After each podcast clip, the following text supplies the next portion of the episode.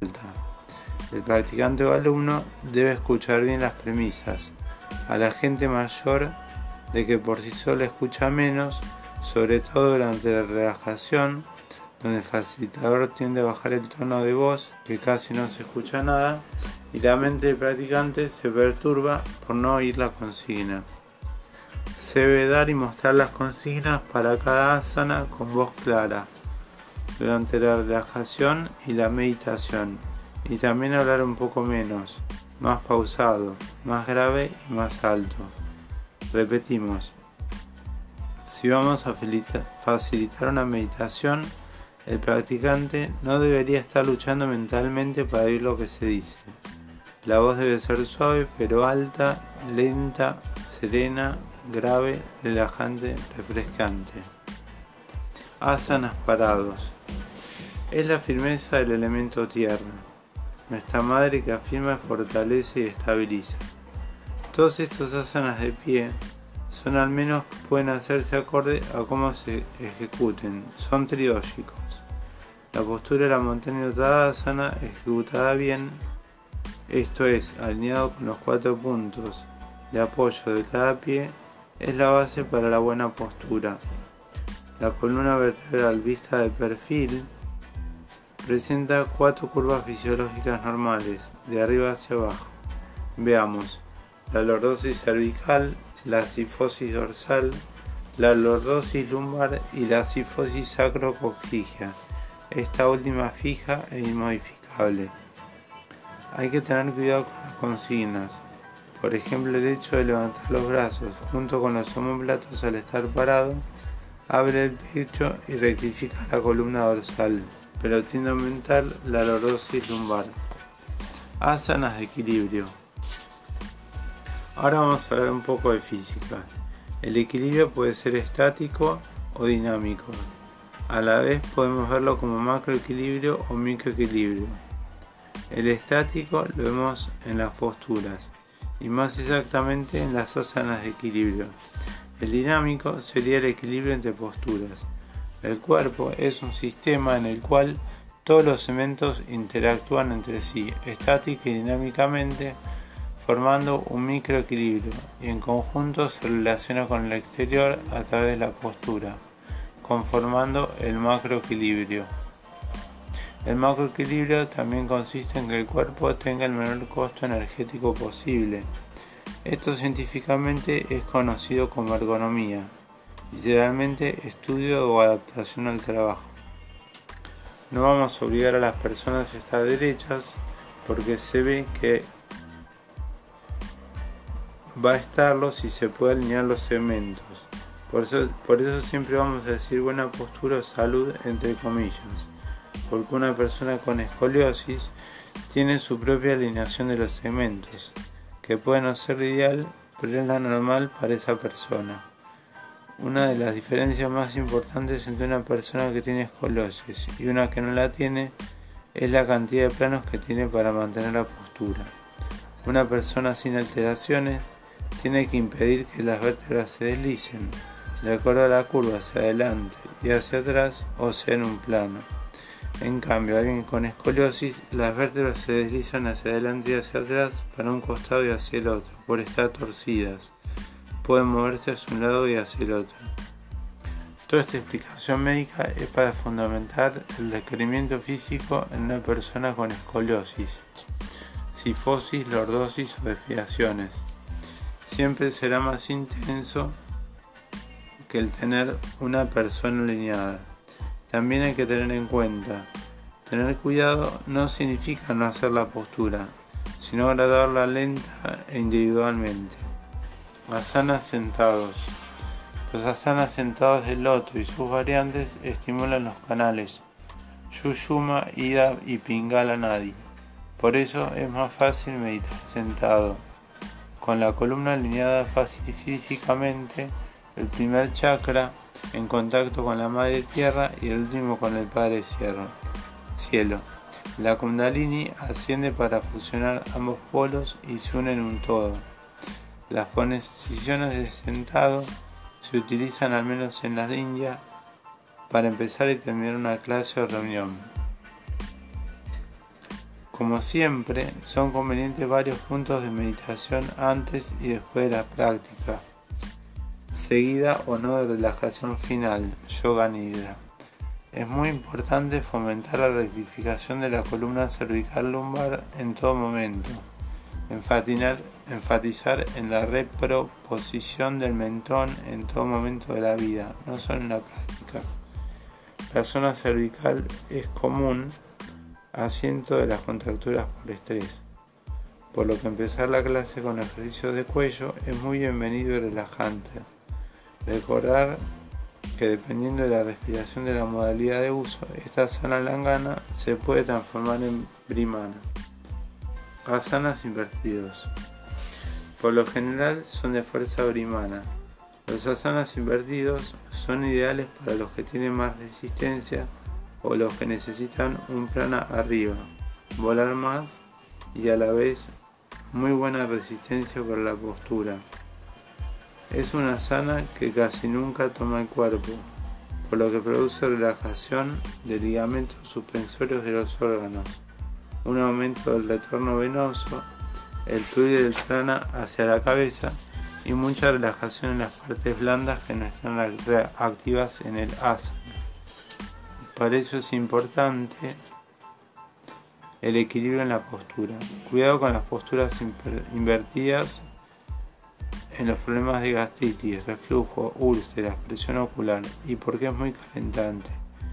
Cuidado con aquellos con debilidad en las articulaciones en caso de apoyarlas. Muchos no necesitan más energía ni prana en la cabeza, al contrario, más bien bajarlos, pero suavemente.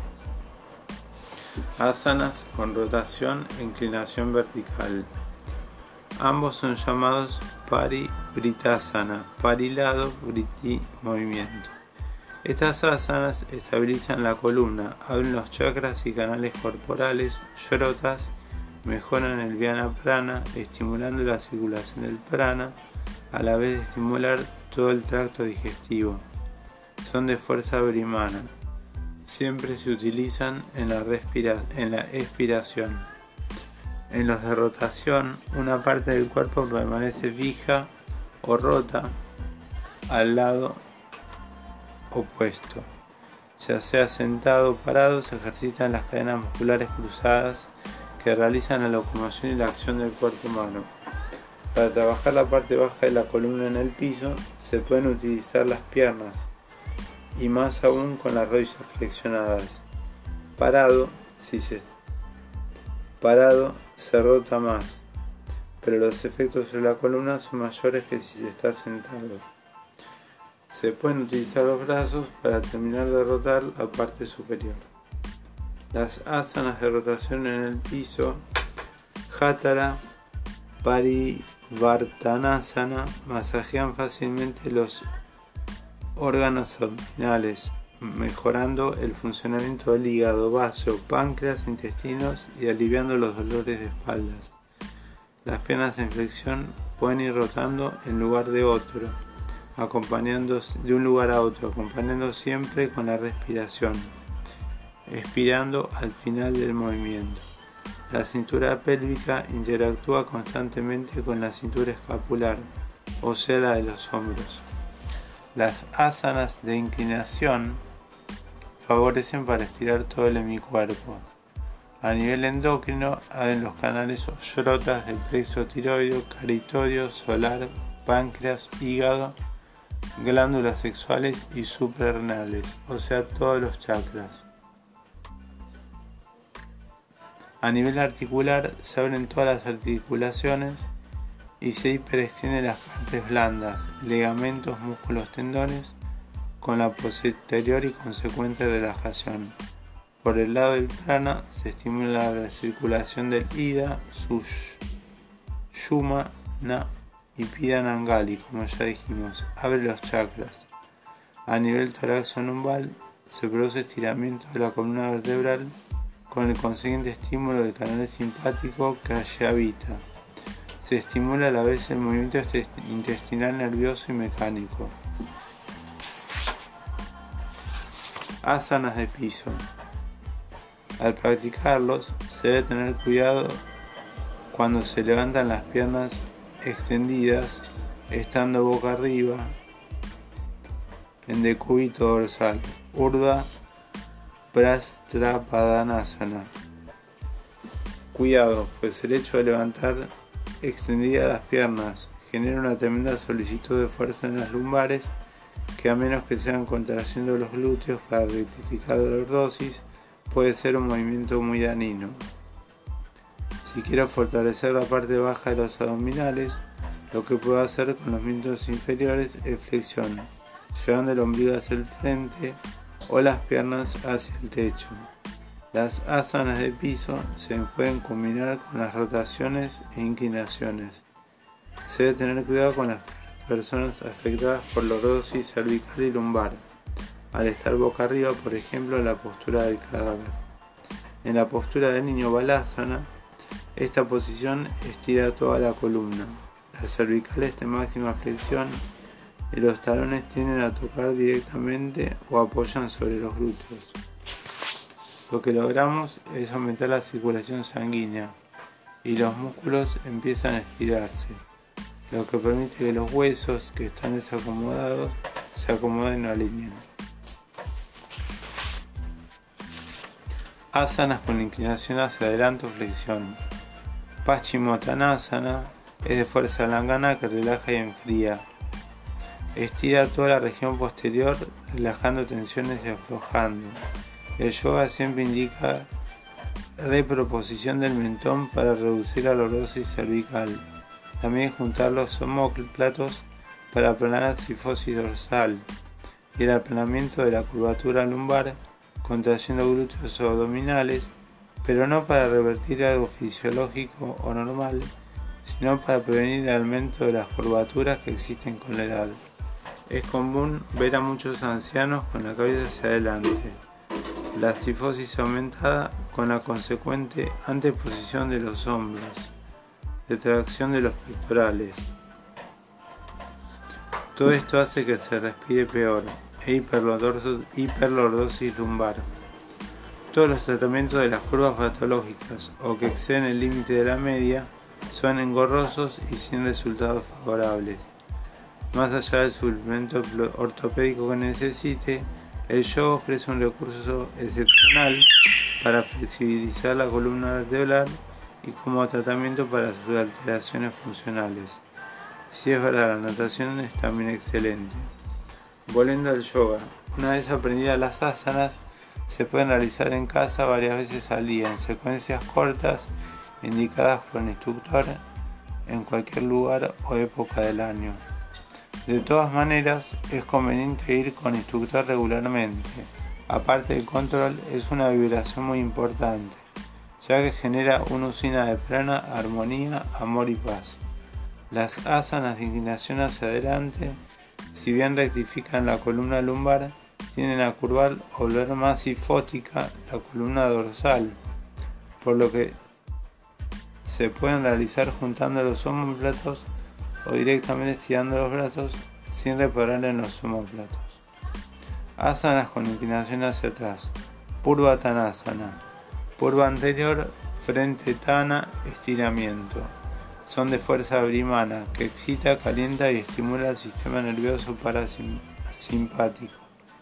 De ubicación toraxo-lumbar con la consecuente liberación de moduladores adrenogénicos y calentantes Toda extensión e inclinación hacia atrás de la columna vertebral debe ir acompañada de inspiración, ya que el mínimo movimiento abre y levanta las costillas.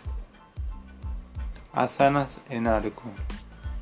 Son asanas de fuerza brimana que excitan y calientan, al igual que las invertidas. Aquellas con debilidad de muñecas y articulaciones en general tienden a tener cuidado con su efecto calentante. Como en todos, la respiración y la forma de realizar las asanas juegan un papel crucial. Repetimos una vez más, la respiración enfriante con asanas hechos suavemente, poco tiempo y sin exigencias transforman un asana enfriante en una calentante y también al revés. En la vida cotidiana Es posible que nos inclinemos hacia adelante rotemos, pero raramente nos estiramos hacia atrás. Algunas claves a tener en cuenta. El mismo asana debe ser diferente de acuerdo a la persona. Los niños son más flexibles. También habíamos dicho que las mujeres son más flexibles. Resumiendo, el mismo asana debe ser realizado diferente dependiendo de la edad, sexo, el biotipo, constitución física de la persona, ya que el mismo asana debe variar si la persona tiene vitalidad fuerza o débil. Además debe tenerse en cuenta el clima, el hábitat y el entorno. La práctica debe contener todos los tipos principales de asana necesarios para ejercitar y relajar el cuerpo entero, ajustando los factores constitucionales individuales. Debe incluir sentarse, estar parado o posturas propensas. Los movimientos expansivos, contractivos, ascendentes y descendentes. Se elegirá una forma y una secuencia que mantenga balanceado el doya y que considere las estructuras energéticas y mentales individuales. Es importante tener previamente nuestro objetivo que debe ser claro, realizable y realista. Calidad, cantidad, armonía, adecuación y las combinaciones son innumerables.